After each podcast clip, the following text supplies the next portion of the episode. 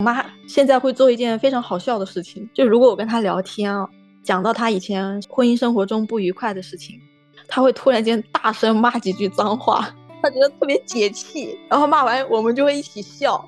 其实我也特别鼓励她大声骂出来，我觉得她压抑太久了，她需要释放出来。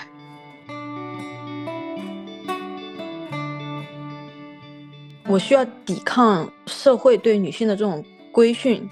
然后也需要对抗我爸留给我在性格方面的遗毒。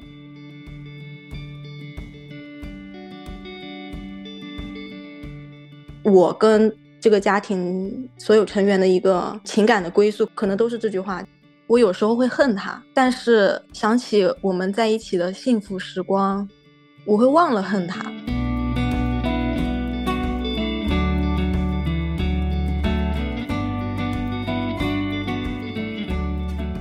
大家好，欢迎收听由妈妈电台。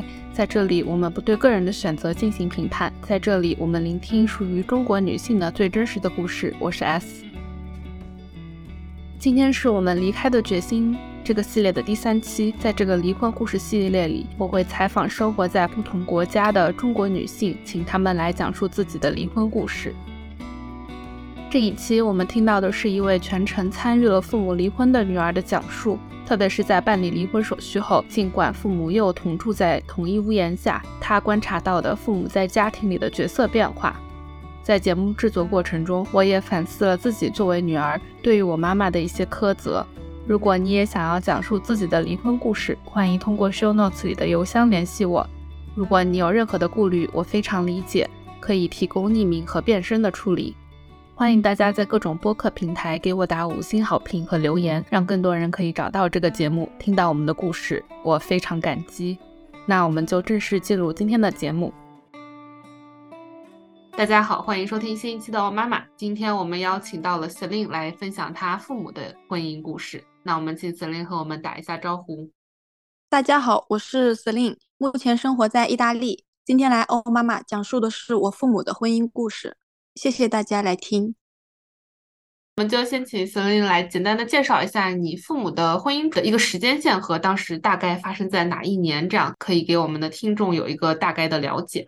我父母在一九九四年结婚，二零一九年离婚，婚姻关系持续了二十五年，离婚两年后，现在又住在了一起，大概是这样的一个时间线。你父母在结婚之前，他们有谈恋爱吗？还是他们是那种比较传统的，可能有人介绍，很快就结了婚的那种呢？他们有谈恋爱，他们谈恋爱谈了很长时间。谈恋爱时期的交流方式一直是写信。他们是初中同学，初中毕业以后就双方都没有继续在读书，都参加工作了。我妈妈辗转换了几个工作以后，在家人的安排下进入一个厂里上班。当时我姑姑也在那里上班。然后我爸爸会去那里看我姑姑，一来二去，他们就开始谈恋爱了。他们为什么就一直在 写信呢？因为我爸爸不在当地工作，姑姑和我妈妈在同一个地方上班，但是我爸爸是在外地工作的，他也不是经常去看我姑姑。那个年代我不知道假期的原因还是什么的，反正就是两个人如果要交流的话，要沟通的话，就是只能通过写信，因为没有办法经常见面嘛。那我觉得还挺。难得的吧，就在那个年代写了七八年信，听起来还是挺浪漫的一件事情。听起来很浪漫，而且那个信我听我妈妈讲过，是一直留着的。现在肯定没有了，但是一直留着。就这个信，我的表哥好像他们都还偷偷翻出来读过吧。听起来的话，好像当时还是一个挺浪漫的过程。所以等到他们结婚的时候，双方都是开心的要结婚吗？不是的，应该说是，就是结婚的时候肯定大家都是开心的。但是他们，我听我妈妈说过，他们当时结婚的流程其实蛮简陋的。我不知道是那个年代可能都这样，两个人非常简陋的结了个婚，也没有办酒，也没有办什么仪式吧，在一些亲人的见证下，就这样走了个过场。结婚之后，可能不久就有了你。你觉得你在这二十多年的过程里？你的爸爸妈妈他们分别在家庭里的角色是怎样的呢？我妈妈她在结婚之前是有工作的，她生了我以后没有人帮忙带，所以当时停薪留职了。很快又怀上我弟弟，那是计划生育政策实施最严格的时候。一个人超生就连累全家，所以如果我妈妈被发现超生，就会连累她所有有工作的兄弟姐妹，所以她本来是不想生下来的。可是去测 B 超的时候，发现是一个男孩儿，然后我爷爷就不同意，因为他想要他的长孙。在那个年代，一个女人的身体在国家政策管控和重男轻女的封建家庭这种双重夹击下是完全没有自主权的。所以我弟弟就出生了。弟弟出生是另外一个故事，因为他生下来十天之后就被送到远房亲戚家，几年以后才被接回来。总之，这么一来二去，我妈妈也没有办法再工作了。只能回家做一个家庭主妇，贤妻良母。那从传统意义上来看，我觉得她也确实做到了。可是贫贱夫妻百事哀，没有正常的稳定的经济收入的家庭，日子是很难过下去的。他们每年过年都会因为钱的事情吵架，因为过年是最需要用钱的时候，逢年必大吵，就更别说日常生活了。因为他们恋爱时期的交流方式一直是写信，那就说明他们结婚前。从来没有长时间的真正生活在一起过，所以我妈妈是在结婚以后才真正了解我爸爸的真实性格。首先，她不知道我爸爸在外地工作，平时日常生活都干些什么。他喜欢打麻将，逐渐上瘾之后就发展成赌博。然后，由于他的工作性质，他的收入是按日计的，就导致他更沉迷赌博，因为他输了，第二天就能立马再赚回来。那久赌必输，所以这也是。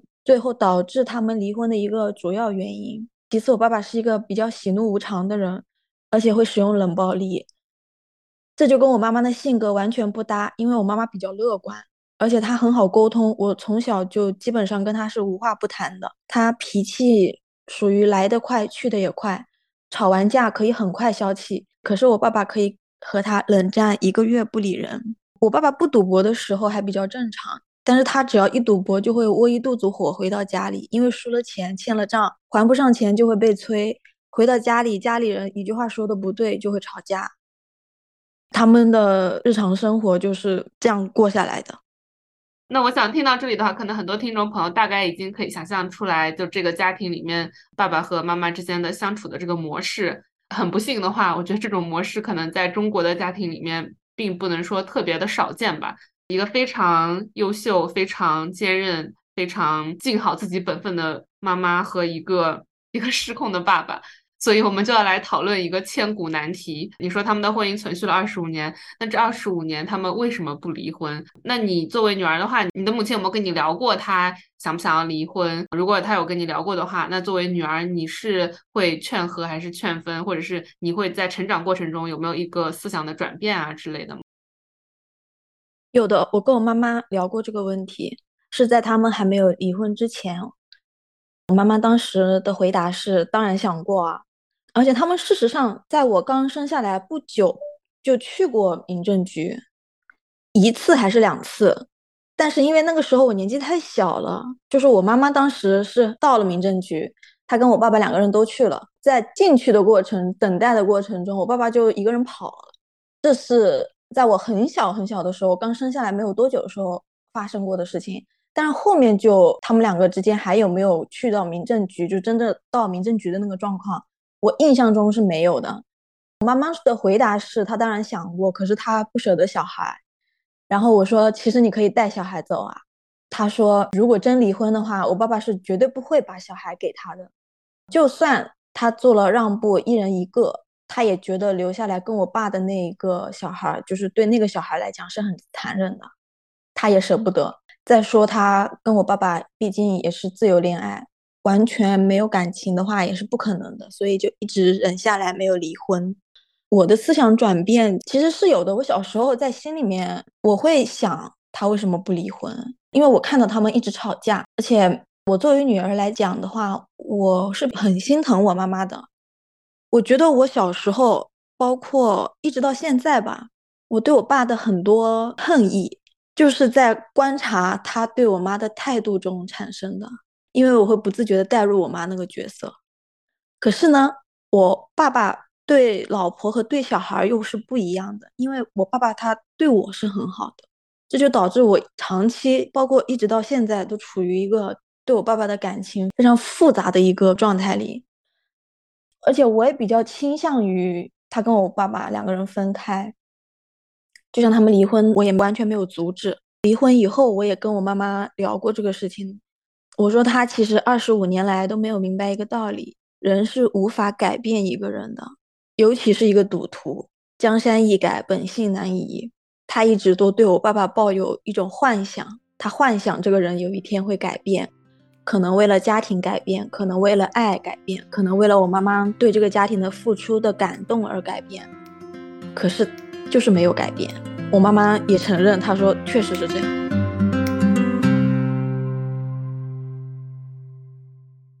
我觉得这里可能一部分是想要讨论，还有一部分可能我也是想要自我反思一下，因为我觉得我在我父母的婚姻中，我是一直希望他们分开，但是我现在想想，我可能对我妈有点太残忍了吗？我会一直质问，或者说甚至有点怨恨的，就是为什么我妈不离婚？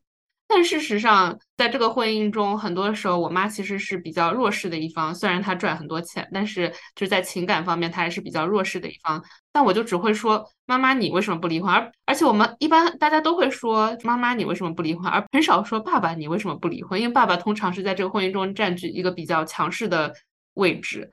我现在想，可能对我妈也不是很公平。就我老是会觉得有点怨恨她。明明婚姻不是很幸福，为什么你不愿意离开？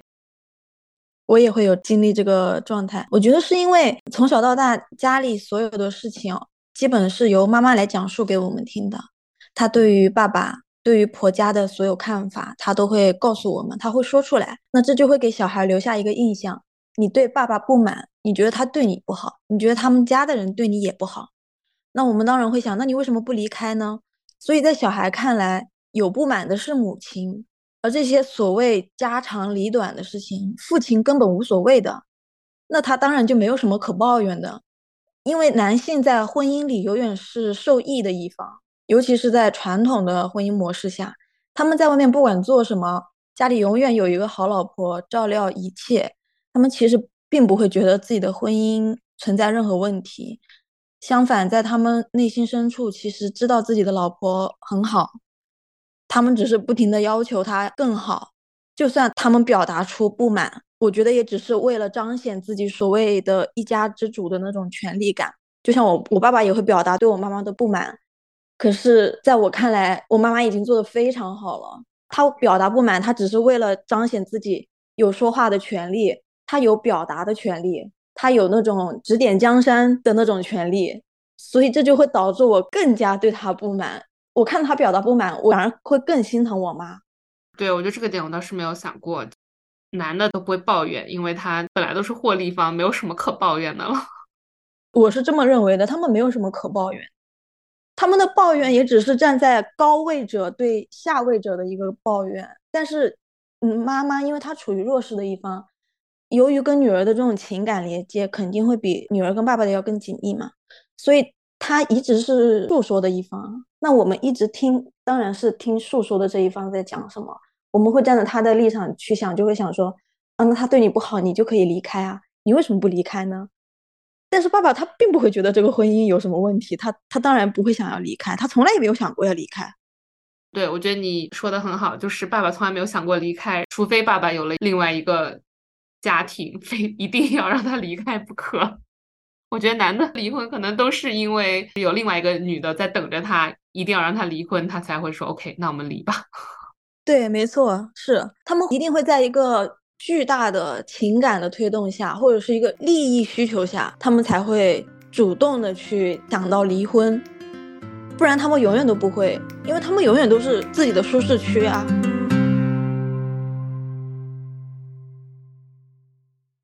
那我们接下来就来具体的聊一下关于离婚的这件事情。我们可以从离婚的契机开始。既然前面二十五年都忍过来了，为什么到这一次是发生了什么事情，让你妈妈觉得我这次再也不要忍了呢？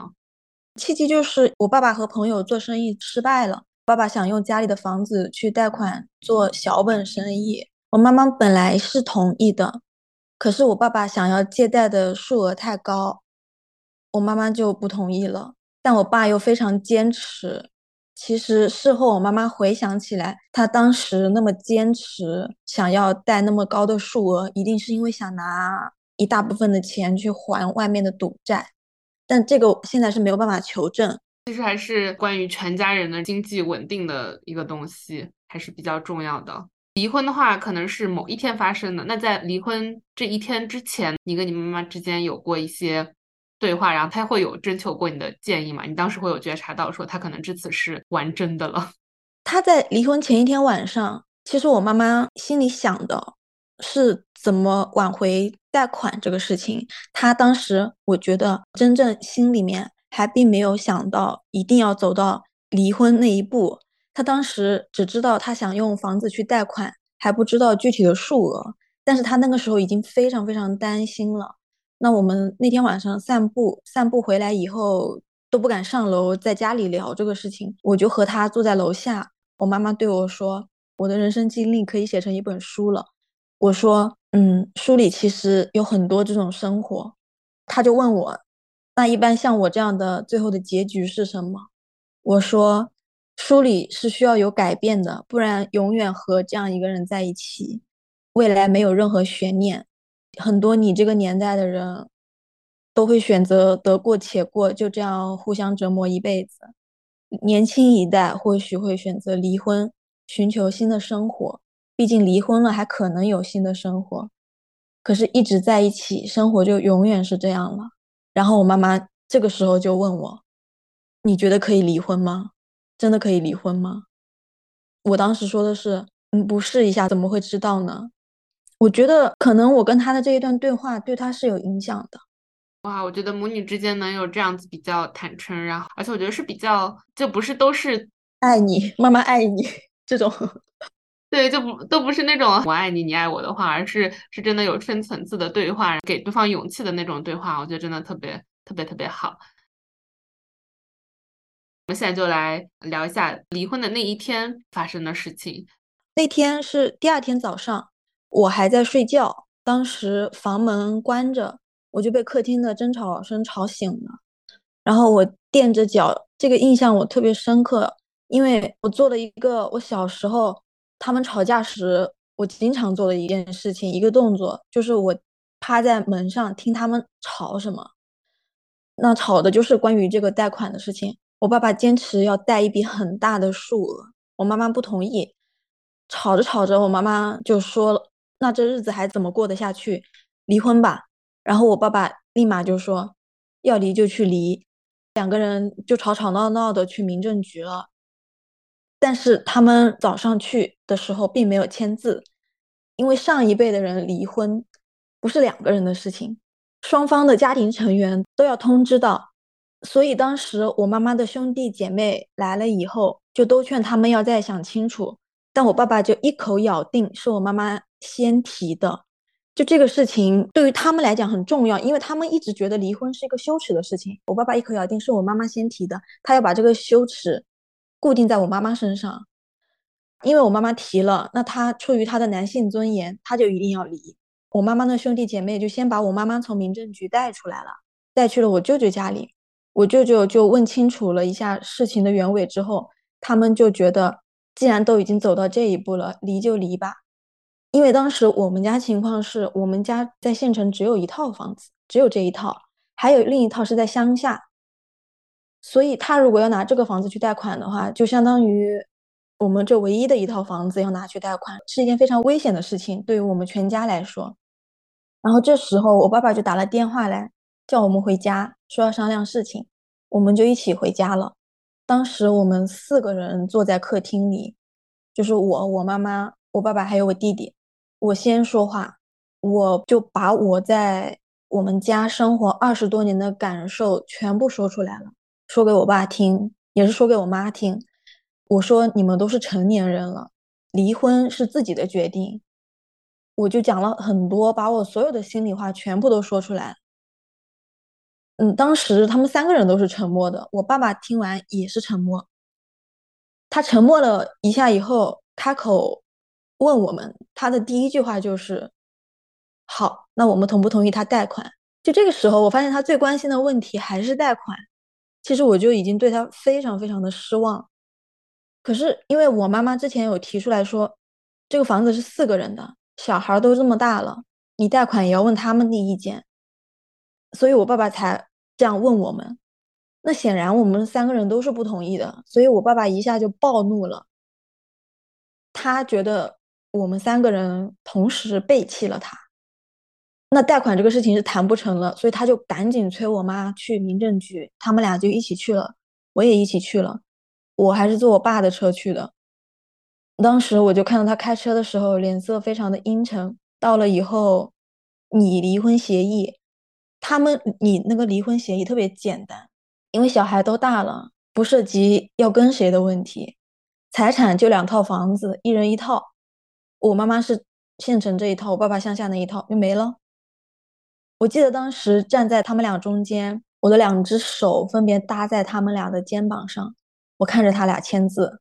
其实他们俩签字的时候都停顿了一下，我妈先签，我爸再签，手续很快就办完就出来了。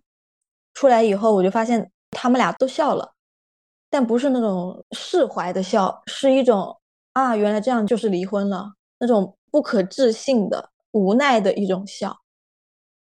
听起来好像离婚是挺简单的，就可能当时是还没有离婚冷静期这种东西嘛，去就可以直接把字签了。那时候是一九年，好像是没有的，因为他们俩真的不涉及财产分割算不清楚的问题。也不涉及小孩要跟谁的问题，因为我跟我弟弟那时候都已经成年了。债务的问题，其实他们去签字之前，我们在我舅舅家的那个时候，我妈妈家的亲戚那些在场的亲人一起吃了个饭，因为我们家有有一个家人是从事法律相关的职业的，所以我妈妈当时有问他那个债务的问题，他的回答是：你就算在在离婚协议上面写这个债要我爸爸还，但我爸爸如果不还的话。你也没有办法，就这个是无奈的点。虽然说离婚协议很简单，可是还是会有很无奈的点在里面。只不过是他在离婚协议中有的体现出来了，有的没有体现出来。虽然当时我们家人说加了跟没加其实没有太大区别，我妈妈还是坚持加了这个条款。他就有说他的债务是由他去偿还，但事实是后来债务你妈妈也还了很多的部分嘛？对。那这个的话，我们可以之后再聊。你妈妈是如何偿还了很大一笔债务？现在时间的话，就到了你们刚刚走出了民政局。走出民政局之后，你们一家人都分别是什么样的状态呢？嗯，我妈妈那天没有回家，在我姨妈家住的。因为当时那种情况，她的兄弟姐妹都不敢让她和我爸待在一个屋檐下，怕我爸爸控制不住情绪。也不知道会做出什么事情，怕会有危险。但是我回家了，其实我也很害怕回家，而且我也很想陪在我妈妈身边。可是我姨妈就劝我，她说我妈有有她的姐妹陪着，我爸爸一个人，他更容易出事。我就回家了。我刚一进门，我爸一看到我，你就开始指着我的鼻子骂我，越骂越激动，越骂越难听。他觉得我背叛了他，我觉得他是完全无法接受离婚的事实。因为以前每一次吵架，服软的都是我妈，所以这一次他就赌我妈不敢签这个字。在他们长达二十五年的婚姻战争里，他每次都是胜利的一方，所以他以为这一次也不例外。可是他这一次他赌输了，输的彻彻底底。他以为我会像个小孩一样哭着在民政局求他们不要离婚，我也没有。到了民政局以后，我一句劝解的话也没有。我当时只有一个想法，就是我要陪着我妈妈，所以我非常冷静的，一言不发的陪他们走完了整个流程。如果我不在，他可能还会抱有幻想，可是我的那种冷静也击碎了他，所以他把所有的怒火都发在我身上，他一直不停的骂，骂了两个多小时吧，我全程一句话都没有回，我也没有顶回去，一是不想激怒他。二是我对他也失望透顶，已经无话可说了，因为我觉得我该说的，我能说的，在他们去民政局之前，我在家里跟他讲的那些，我都已经全部都说了。所以面对长达两个小时的指责和辱骂，我一开始是看着他的眼睛，我就看着他骂。后来我就感觉有一段好像我的大脑里听不到他的声音了。本来我以为之后我很快会忘记这一段，但是在他们离婚之后的几年里，我经常在梦里会梦见我爸爸骂我，有的时候是那个场景，有的时候是别的场景，但是主题就是他骂我。那个时候我才意识到，虽然当时我面无表情、一声不吭，其实我心里其实是非常难受的。他们离婚这个事情没有给我带来任何的影响，可是那两个小时给我留下了很深的阴影，我觉得很可怕。我想到了《那不勒斯四部曲》里莉拉说的那种界限消失，我觉得在那两个小时里，我看着我爸爸第一次感受到了界限消失。说完了你和爸爸这边的交流的话，呃，这也不算交流哈。你和爸爸这边发生的事情之后，单独的被骂，对你单方面的被你爸骂了一大通之后，单方面的被骂是。那你后面有去找你妈妈吗？你妈妈当时是会是什么样的反应呢？那天晚上我就去我姨妈家吃晚饭了嘛，跟我妈两个人其实也都吃不太下，但是也吃了一点以后嘛，我妈妈就开始跟我大妈，就是我大伯当时的老婆发微信说了离婚的事情，我大妈就一个电话回过来问我妈说：“你们都二十多年了，怎么会离婚呢？”然后我妈突然就哭了，哭得非常伤心，她就边哭边说：“没办法呀，二十多年了还是没有办法。”哭得喘不上气来。我后来想了一下，就是为什么我大妈的电话让她哭得那么伤心？因为我大妈也是嫁到这个家里几十年，她比我妈妈结婚还要更早嘛。她也和非常糟糕的丈夫和婆家相处了这么多年，他们俩是难姐难妹，他们互相懂对方的痛苦，也懂对方对婚姻的这种坚持和婚姻生活里的。所有的心情吧，所以我大妈在我我妈离婚不久以后也离婚了。我妈的离婚其实也给了她很大的支持。那你觉得你妈妈在离完婚之后，可能头一两个月是怎么样的一个状态呢？我现在回想起来，其实刚开始那几天吧，可能一个礼拜，因为一直住住在我姨妈家，就那天晚上她哭过了以后。我不知道他睡觉的时候有没有哭，因为他就住在我姨妈家，我要回自己家。但是我去看他的时候，反正状态是比较低落的，因为那个时候也开心不起来嘛。但是慢慢慢慢的，他就有好起来。我爸爸，我是肉眼可见的，他是非常低沉的状态。他在家里就除了吃饭就是睡觉，就一直躺在床上，什么事情也干不了的那种。有一天我从我姨妈家吃饭回来，就看到我们家。我爸爸人不在了，可是他房间里面有几个大箱子，他可能是想收拾东西走吧，然后后来可能又没有全部收拾走，可能收拾了一点点行李就出门了。后来我妈妈就回来了，回来以后，我看他状态还比较正常，因为那个时候还要工作的，他还要工作的，他那个时候的工作是别人家的保姆，请了几天假就又回去上班了，所以表面上看，我觉得是当时是正常的。只不过再碰上我爸爸家里的事情，因为我爸爸家里的人还是会联系他。我觉得他其实还并没有脱离那个离婚的状态，他的整个人的状态还处在那个婚姻当中。婆家的人找他商量什么事情，他带入的角色不是一个跟我爸爸离婚了的人的角色，他带入的角色还是我爸爸的老婆的角色。所以我有提醒他。当然，我现在想起来，其实我那个时候提醒也是。有一点残忍，对于他来讲。可是我觉得，我觉得我应该要提醒他，既然已经离婚了，就要有离婚的样子。我当时跟我妈妈讲的是，这样的话，我爸爸家那边的人会尊重他，你自己的兄弟姐妹也会尊重你。因为如果离婚了还处在一个你是他老婆的状态，其实不管是他自己的兄弟姐妹也好，还是我爸爸家那边的人也好，我觉得都会有一点看不起他。所以我当时有提醒他。提醒了他那一次以后，慢慢慢慢，他就自己也状态也在慢慢转换过来。我们按时间线说的话，就离婚了之后不久，你爸爸消失了一阵，又因为镇上的房子是归你妈妈的，所以你妈妈就住在那里面。最开始有提到说他们离婚两年之后又搬到了一起，这个的话，我当时第一次看到你写的时候，我就在想，其实这个好像在现在社会中不是特别不常见。我们以前有看到那种什么离婚不离家之类的，可能是因为各种经济状况啊，就现在的房子实在是太贵了之类的，可能会有一些人就没有办法，虽然是离了婚，可能还是要住在同一个屋檐下。那你们家的话，当时是为什么就决定说你爸爸还是可以搬回家来？因为我爸他离婚以后就和以前的狐朋狗友都断了往来，他去外地工作了。本来他和自己原生家庭的亲人关系都很不好，所以他他也是只要回来就没有地方住。我们家也是有一部分经济的原因，他没有地方住，他只能住宾馆。这个时候就深刻的意识到了自己人到中年妻离子散了，其实对他打击是非常非常大的。他就会慢慢开始反思，离婚很长一段时间，可能差不多快一年左右吧。中途他会给我打电话，打过一两次吧。那一两次都还处于一个我情绪也会被他带得很激动，就是两个人其实都是那种类似于吵架的那种状态。但是他到了后期就比较可以沟通了，他也会跟我聊天。过了可能一年半多以后吧，他就也有跟我道歉。他会回家来，那段时间我正好在家，他也有跟我道歉，然后也有跟我妈妈道歉，也跟我妈妈有透露出想要复婚的意思。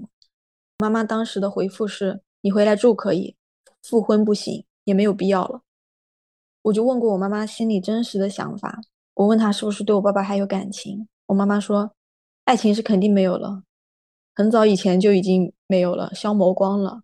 可是这么多年的相处。”已经变成了亲情，而亲情是没有办法说断就断的。哎，怎么说呢？我觉得中国的女人真的心肠太好了。对，没错。爸爸当时他其实有一点，他还是一定要那个复婚的台阶，他才要回来。他自己还有一点那个，他一直想着要复婚，复婚以后就可以名正言顺的回来。可是我妈妈一直不同意。他确实没有办法看着我爸爸在外面一直住宾馆。他也觉得挺惨的，而且还有一个就是确实也很花钱，就是如果回来一趟住宾馆的话也很花钱。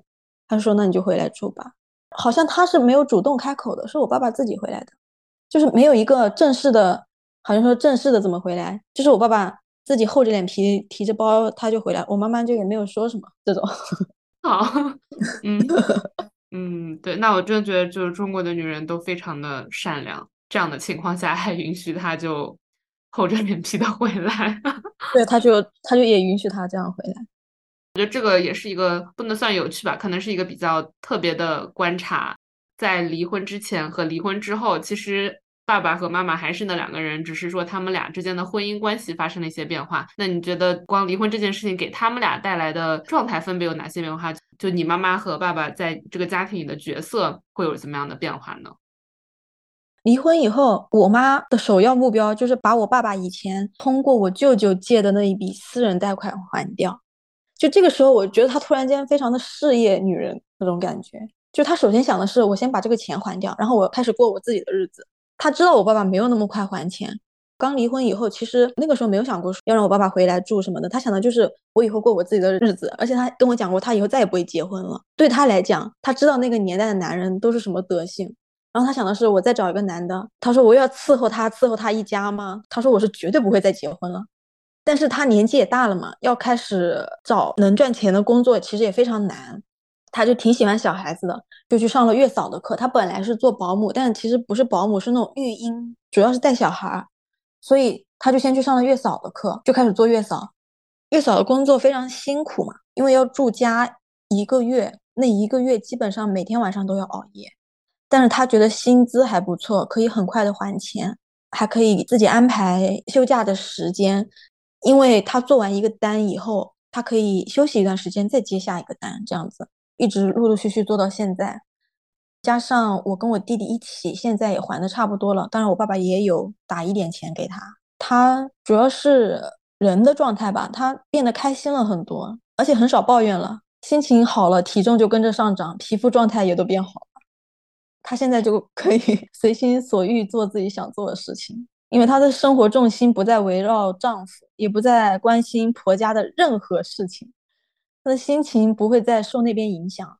他们俩的沟通也是，以前我妈妈碍于情面没有说的很多话，现在也都完全没有顾忌，想说就说。我爸听完也是默不作声，或者他也会赞同，他就会说：“对对对，你说的对，是这样，没错。”比如说。妈妈讲他们家的人的事情，因为我爸爸那一大家子人都很离谱，非常离谱。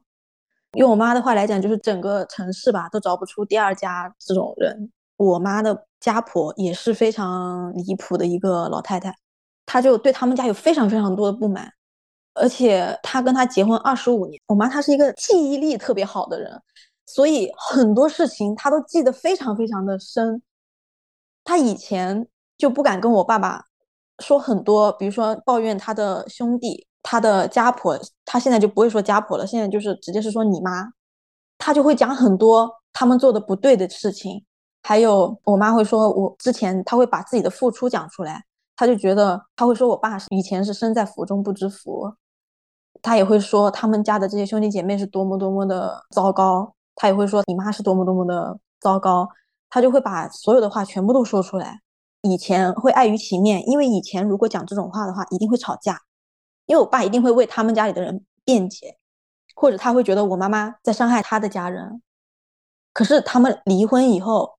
因为我爸爸那边的兄弟姐妹，包括他自己的妈妈，没有一个人说的难听点，就是愿意收留他、愿意帮助他一把的人也没有。因为我爸爸现在的工作还是靠我舅舅的关系找到的，他们家那边没有一个愿意帮他一把的人。就我爸爸这个时候就深刻的体会到了，我妈是非常非常好的，就这个老婆是很好很好的。加上他自己的妈妈，就是我的奶奶，现在生病了，也没有人去照顾他。我奶奶原来对我妈妈有诸多的不满，就怎么做她都不满，还要给我爸爸告很多状的那一种。现在我爸爸去看他的时候，我奶奶就会跟他说：“哎呀，以前都是我妈妈去照顾他的嘛。”然后我爸爸就会说：“现在没得照顾了，你想吃也没得吃了。”我爸爸很快吧，一两年的过程中，他就意识到了自己的老婆其实是很好的。非常非常好的，很重要的，他在他的生命中扮演了一个什么样的角色？他终于意识到了这件事情。他以前就是很理所当然的吧？对，我就别的不说，我相信你妈妈肯定是那种至少说一日三餐会给他做好的那种，都不用他说回家就桌上是有热的饭菜的。谁会给你做这样子的事情？除了一个你的妻子之外。但是我妈妈现在不会了，现在两个人住在家里，我们一起住嘛。然后我妈妈跟我说，因为我爸爸现在要去上班嘛。他早饭也不会给起来给他做，他说你爸爸自己做饭，然后自己洗衣服，那他不会管这些事情那真的特别好。那你觉得你爸爸在这个家里面还会像以前那样大发疯之类的吗？没有没有没有，他以前从来不做家务嘛，然后他现在也会做，不能像以前那样对我妈妈颐指气使。而且他如果心情不好的话，我妈也不会管他，因为我妈原来是非常受我爸心情影响的。其实原来我在外面读书，因为我上了大学以后吧。我是一直处在一个在外面的状态，我都是去很远很远的地方上大学，一直到现在差不多十年了吧。偶尔可能放寒假暑假会回家。他们没有离婚之前，我我其实非常担心我妈，在那个家生活了那么久，我其实非常知道他们俩的相处状态，我就非常担心我妈的那个心情，包括她整个人的状态。她以前就非常受我爸的心情影响，我爸只要不开心，我妈就会想说，啊，他为什么不开心？就算他不往自己身上找原因，他也会担心啊，我爸外面是不是欠了赌债啊，或者是工作上有什么不顺利的地方呀？他就会想各种各各样的原因。他现在不会想，他现在就是你不开心，他说你爸不开心，让他不开心，我自己出去玩啊。他会去找自己的乐子，他不会去关心我爸为什么不开心呢？而且我妈现在会做一件非常好笑的事情，就如果我跟她聊天啊，讲到她以前婚姻生活中不愉快的事情，她会突然间大声骂几句脏话。他觉得特别解气，然后骂完我们就会一起笑。其实我也特别鼓励他大声骂出来，我觉得他压抑太久了，他需要释放出来。我觉得我听到你妈 会大声骂脏话，突然觉得好感动，有点想哭。对，就就想到那个场景，我觉得嗯，就真的很好，就是好为你妈妈感到高兴啊。因为他第一次骂也是很突然间，就是我们两个在聊天，聊着聊着，就是聊以前她婆家的那些事情嘛。然后突然间会冒出一句脏话来，而且是就是冲着老天这种大声骂出来，我当时都愣住了。然后我就跟他一起笑，后面就聊着聊着，偶尔吧，不是经常，但是偶尔他确实如果觉得这一下他心里很气很气，他就会一定会骂出来，骂几句脏话解解气。那我真的觉得很好，虽然前面有，其实都不止二十五年，他们俩还谈了七八年恋爱呢，就等于三十多年跟都跟这个人耗在了一起，真的觉得很好。哦，好，那我 我觉得真的很好，我觉得你妈好可爱呀。我也是，我第一次看到的时候，我也觉得就很好啊，我当时就特别开心，真的很为他开心。从你爸爸妈妈这这个对比来看的话，也是可以看到，就是说婚姻中谁是获利的那一方，离开了这个婚姻之后，谁是可以过得更好的那一方，就非常非常的清楚的对比了。没错，对，那真的非常为你妈妈感到高兴。谢谢，我也挺为她感到开心的。包括我外婆嘛，她都会比较介意。我外婆更上一代的人了，她是更加介意自己的小孩离婚的。前段时间，因为她住院，我们就视了个频嘛。然后我外婆都还在跟我讲这个事情，因为我我妈离婚这个事情，其实我外婆挺伤心的。她其实知道我妈妈跟我爸过得很不开心，但是她都一直是说，他们老一辈的人是想，你都已经过了这么多年了，何必还要去离婚呢？他们都是抱这种态度的嘛。她又会觉得好像我妈现在就一个人了，就是我外婆一直都会有这种担心。但是我跟她视频的时候，我就跟她说，没什么呀。我说你看妈妈现在都胖了，我说你看她状态不是挺好的吗？然后我外婆就笑了。外婆说：“对，你说的也对。”她说：“妈妈现在开心很多。”我说：“对啊。”我说：“你看，她也不用再去管婆家的任何事情。”她说：“对，这个也对。”因为外婆她也很了解自己的女儿嘛，她知道我妈妈为我爸爸，包括为我爸爸的家里人付出了多少，她又是怎么被那些人折磨的。我这么一跟她讲，她她想了想，她觉得也是啦，确实自己的女儿状态改变了很多呀，变好了很多呀，而且开心了很多。我妈妈确实也胖了，她每次都要跟我讲，她说：“哎，你看我又胖了，我又瘦不下来什么的。”作为女儿听下来的话，我觉得你真的是一个很好的女儿，非常有参与在这段婚姻里的感觉，肯定对你也有很很大的影响吧。在这样的一个家庭里面生活了二十多年，首先的话，你觉得最终你的妈妈坚持要决定离婚的原因是什么呢？啊，首先我觉得，我觉得是他想保住他最后一点点尊严吧，在这段婚姻关系里，他一直忍让、退让，他一直是处在这个角色。但我爸就把这看作是一种软弱可欺。他后来自己也跟我爸爸讲过，他说：“不是只有你有自尊，你的自尊就高高在上，别人就没有自尊。”所以我觉得他挺棒的一点就在于他守住了他的自尊，还有就是他想保住房子。因为真的要拿去贷款的话，以后很可能就连安身之所都没有了。而眼前这个人在当时看来已经是没有救了，那就离呀，至少留下了这套房子。再加上我妈妈的兄弟姐妹也挺支持他的，那个时候他知道我也支持他的，所以他就离了。我也觉得听下来，感觉你妈妈那边的兄弟姐妹还就很支持他。我觉得一般这种可能很多人家人也会是，哎呀，你都过这么久啦，你就忍一忍，风平浪静什么的。那我觉得他的兄弟姐妹也真的都挺好的。看到父母的这个婚姻，对于你自己的婚恋观念会有一些什么样的，也不能说改变吧，就你觉得你会首先不如先聊一个，我跟很多女孩子都聊过，就是你觉得你以后在选择伴侣，如果你有一天想要选择伴侣的话，你会。想要找一个跟你爸比较类似的呢，还是跟你爸完全不一样的人？No，绝对不要像我爸。对我觉得我跟大部分女生聊过，大家都是那种不行，要找一个完全不一样的人才可以。对，绝对不行，不要，绝对不能跟他一样。我跟我妈也说过，我妈也也说，你绝对不要找一个像你爸这样的人。她说你一定要擦亮你的眼睛。我不知道你有没有过恋爱啊、经历啊之类。你觉得你在寻找伴侣的时候，会有一些心里面的一些坚持啊，或者是你心里面有一些你觉得完全不可以跨越的底线之类的那种想法吗？我之前没有谈过恋爱，我一直说保持一个单身的状态。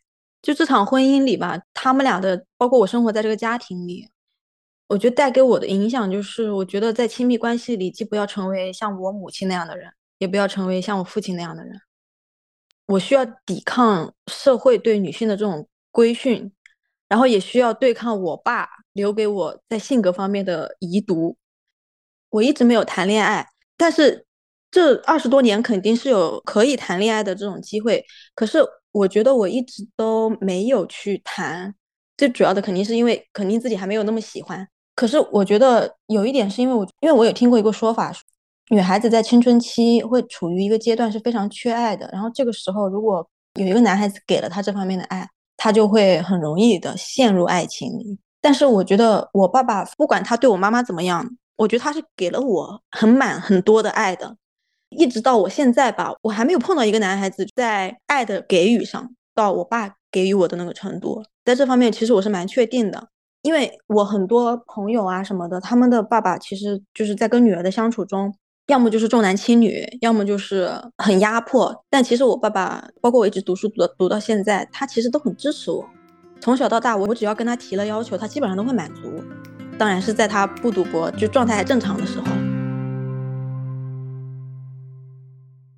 刚刚还有一点的话，我是没有这样的体验哈，因为我自己个人跟我爸的关系就没有非常好。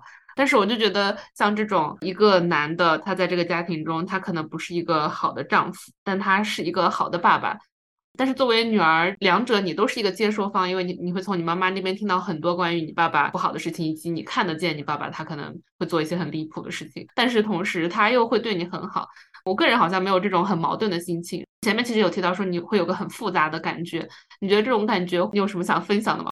我有很多想说的。我自己这么多年吧，我一直在思考我跟我爸的关系，这种感情非常的复杂。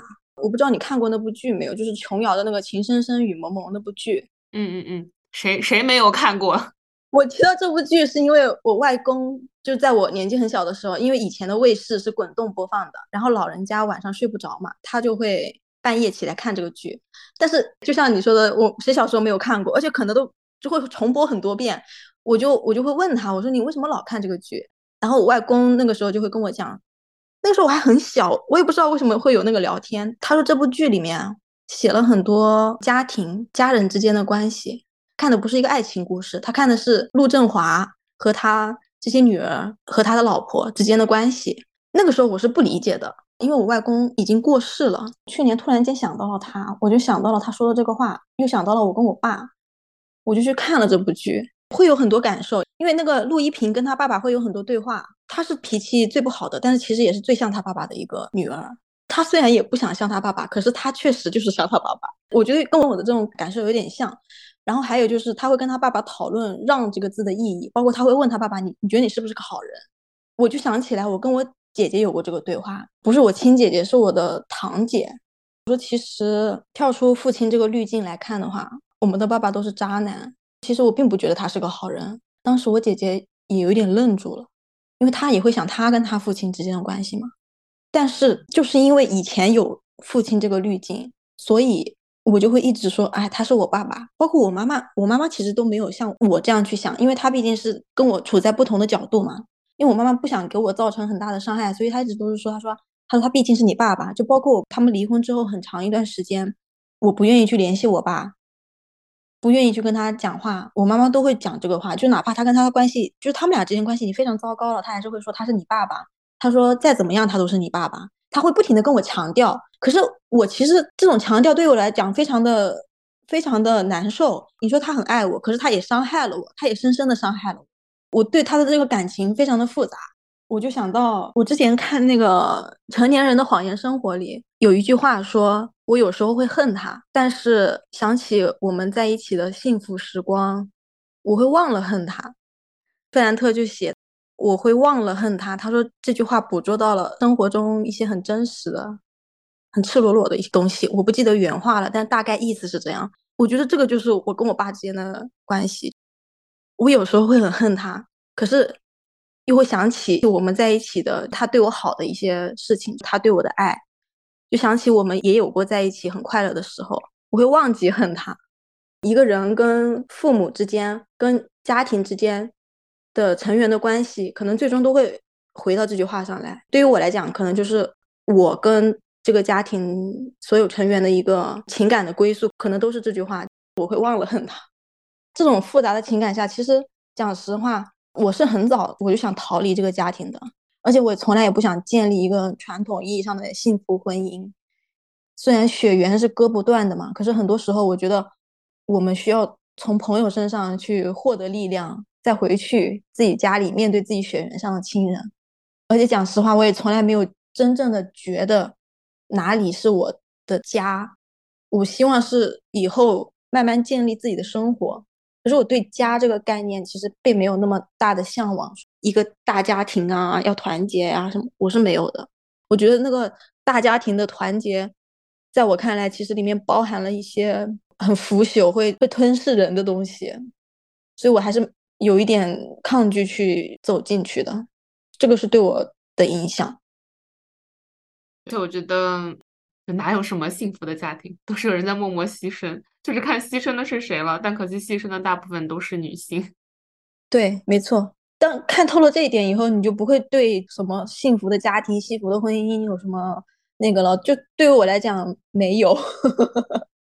我突然想到，就是我妈妈她是做月嫂的嘛，月嫂是一个抛去其他的不讲，就月嫂对于我来讲是一个非常啊有趣的职业。虽然她非常非常辛苦，但是由于我妈妈是做月嫂的，然后月嫂在一个家庭里，她进入的那个时间和她所处的那个位置，其实非常非常有意思。就是她进入的那个时间是一个小孩诞生的时间，新生儿诞生的时间。这一对夫妻基本上都是刚结婚不久的。你在婚礼上看到多么美好、多么浪漫的场景，等你真正生了小孩，这个月嫂进入到这个家庭的时候。你就真的知道这个家是怎么样的。月嫂就是一个在这个幸福的婚礼背后进驻的一个人，她又不是这个家庭的成员，但是她可以看到产妇和身边所有人的关系，她和她母亲的关系，她和她婆婆的关系，她和她老公的关系，她和小孩的关系，她都可以看得到。所以我妈妈说，她每次做完事情回来，她就会跟我讲她在别人家做月嫂的感受嘛。我有问过他一个问题，我说：“那你觉得有碰到说有一个家庭是你觉得特别幸福的吗？